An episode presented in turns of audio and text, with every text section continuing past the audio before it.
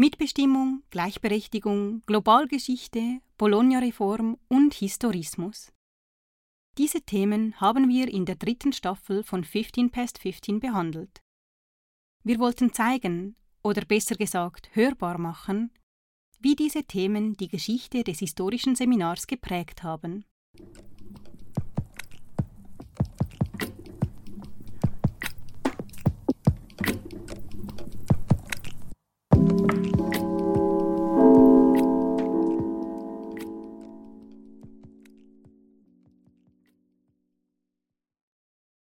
Gewiss können diese Kapitel noch weiter erarbeitet werden.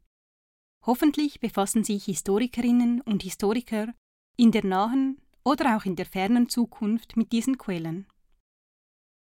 Zudem gibt es in den Archivschachteln und in der Erinnerung von beteiligten Personen noch viel mehr Geschichten zu finden. Einige von denen konnten wir leider in keiner Folge unterbringen. Trotzdem wollen wir Ihnen zum Schluss einen Einblick geben in unsere spannende und teils auch amüsante Archivrecherche. Ein Historiker erlebte zum Beispiel Weltgeschichte am eigenen Leib. Max Silberschmidt war Professor für allgemeine Geschichte von 1950 bis 1969. Er war auch ein Vertreter der Kolonialgeschichte am historischen Seminar. Vor seiner Berufung nach Zürich reiste Silberschmidt um die Welt. Seine Reisen erwähnte er in Bemerkungen zu seinem beruflichen Lebenslauf.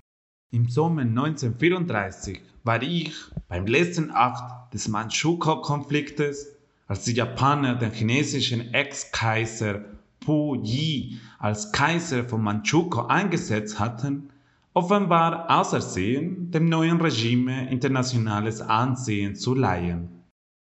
Als ich mit der Bahn vom Mukden kommen in Shanghai Quan, der chinesischen Grenzstation, anlangte, war ich der einzige Passagier, der aus dem Zuge stieg. Mich empfing ein Minister seiner kaiserlichen Majestät auf dem Bahnsteig persönlich und bat mich um Bekundung meiner Zufriedenheit über meine Fahrt zu Handen der Weltpresse, wie er gemerkte. Daraus schloss ich, dass ich eine gefährliche Situation entronnen und für Po Yi ein wichtiger Mann geworden war. Auch Historikerinnen und Historiker des historischen Seminars traten oft auf die politische Bühne der Schweiz. Sie waren in staatspolitischen Kommissionen tätig, sie äußerten ihre Meinungen in Zeitungsartikeln. Sie hielten Reden an politischen Anlässen. Doch nicht alle politischen Auftritte wurden begrüßt. Dies war der Fall bei Professor Peter Stadler. Er ist uns ja schon von seiner Diskussion mit den Studierenden bekannt. Stadler erregte immer wieder Aufsehen und äußerte sich oft zu geschichtlichen und politischen Fragen. Seine 1. Augustrede im Jahr 1991 führte zu einem Streit mit der Redaktion der studentischen Zeitschrift Etü. In einem Artikel werden die Aussagen von Stadler als rassistisch charakterisiert. Stadler schickte eine Replik. Wirklich nur Rassismus? war sie betitelt. Die Ausländerkriminalität als Folge unserer Einwanderungs- und Asylpolitik hat sich alarmierend verschärft. Und es bottet gerade in unserer Stadt bald schon jede Beschreibung. Mehr und mehr wird die Schweiz in dieser Hinsicht zu einem echten Sonderfall, wenn man an die extrem hohen Ausländerzahlen in unseren Gefängnissen denkt. Wir werden sehen, wer langfristig Recht behält. Professor Stadler war Mitglied der politischen Vereinigung Aktion für eine unabhängige und neutrale Schweiz. Heute ist der Geist seiner Argumentation in der Schweiz weiterhin verbreitet, vor allem in den rechtspopulistischen Parteien. Aber eine postkoloniale Schweiz beginnt sich auch in der Gegenwart zu formieren und gegen solche Vorstellungen zu kämpfen. Diese Geschichte hat ihre Spuren auch in der Geschichte des historischen Seminars. Studierende reisten nach Nicaragua, schrieben Arbeiten zur Einwanderung in die Schweiz und interessierten sich für Theorien des globalen Südens. Auch die digitale Gegenwart des historischen Seminars könnte genauer rekonstruiert werden. Die Akten des Fachvereins zeugen von zahlreichen Tutoraten zur EDV und Geschichte. Digital History in den Kinderschuhen quasi. Irgendwann wurde die Computernutzung zur Selbstverständlichkeit.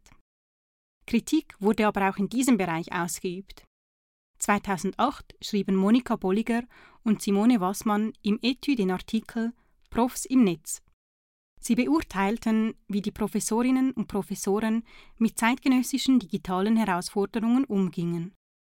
Zudem wurden die professoralen Webseiten bewertet und kommentiert. Sehr schön, die Liebe zum Detail gefällt uns besonders. Sexy geht auch ohne Corporate Design. Der Online-Auftritt hat ein bisschen was von einem Abtritt.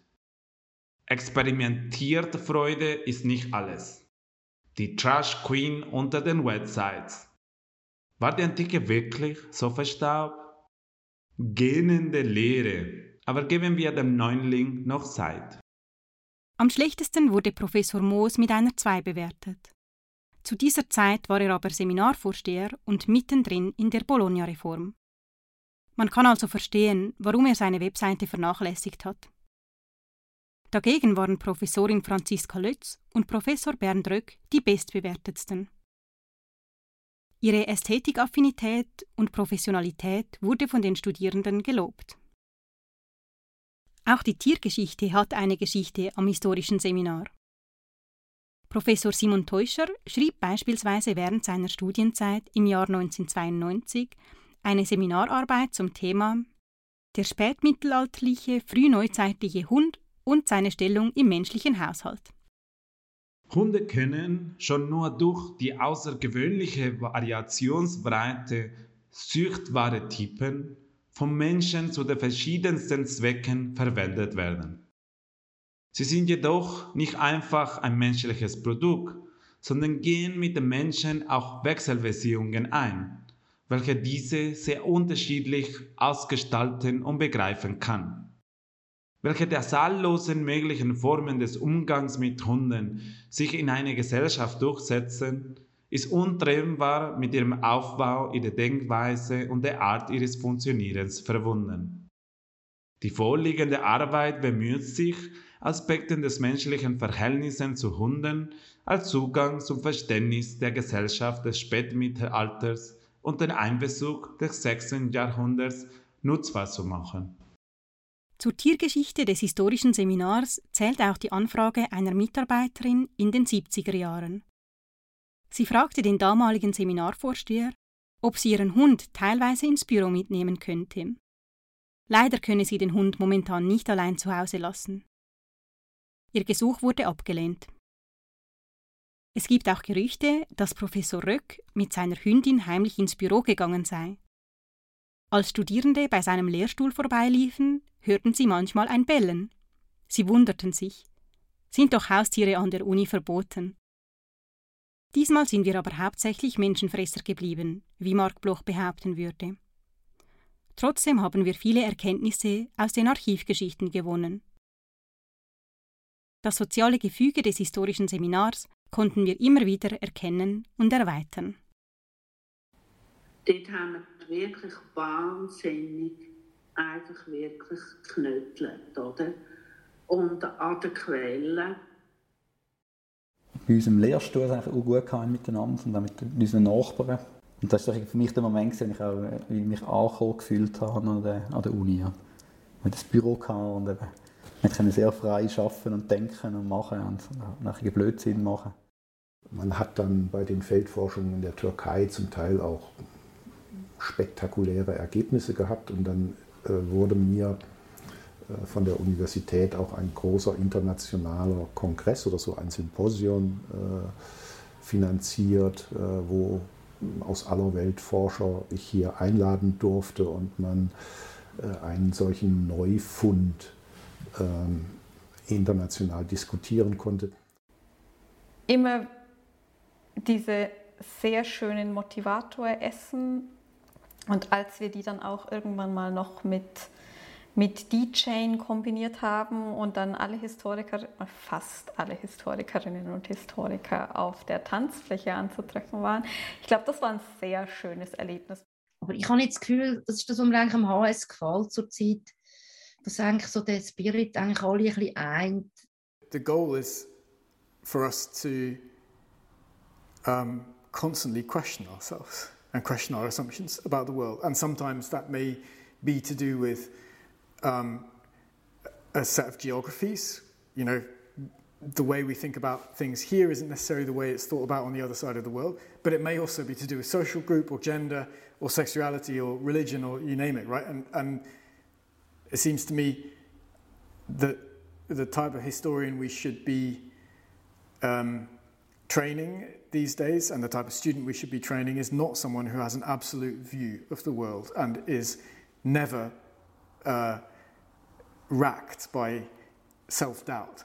You know, the world doesn't need more people like that. The world needs people who um, have an argument, have a viewpoint, but also are willing to question themselves, hear the views of others, rethink their position, learn, acknowledge that 10 years from now they might have a slightly different view from where they are today. And that's what we've got to do as a history department. Lehrräume, Büros, Tagungen, also das historische Seminar überhaupt, wurden ganz konkret menschlich. Sie haben es ja von unseren Interviewpartnerinnen und Partnern gehört. Ihnen möchten wir an dieser Stelle ganz besonders danken. Die schon bewegte Geschichte des historischen Seminars wurde dank ihnen noch lebendiger. Erinnern Sie sich, wie Bologna das historische Seminar professionalisiert hat?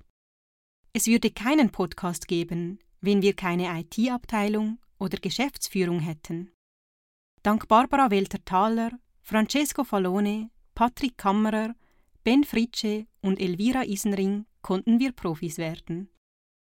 Zum Schluss bleiben natürlich weitere Fragen offen. Wie sieht die Zukunft des historischen Seminars aus? Werden Podcasts überhaupt noch existieren? Oder werden sie in einigen Jahren Anachronismen sein? Wann werden Cyborgs im Geschichtsstudium zugelassen? Wird das 300-jährige Jubiläum des HS im Mars Campus stattfinden? Die Beantwortung dieser Fragen müssen wir wohl zukünftigen Historikerinnen und Historikern überlassen. Liebe Hörerinnen und Hörer, wir hoffen, dass Sie diese Reise mit uns genossen haben. Haben Sie Inputs, Fragen oder Bemerkungen? Schreiben Sie uns doch. Wir nehmen Ihr Anliegen auf die Traktandenliste auf. Die nächste Podcast-Konferenz findet am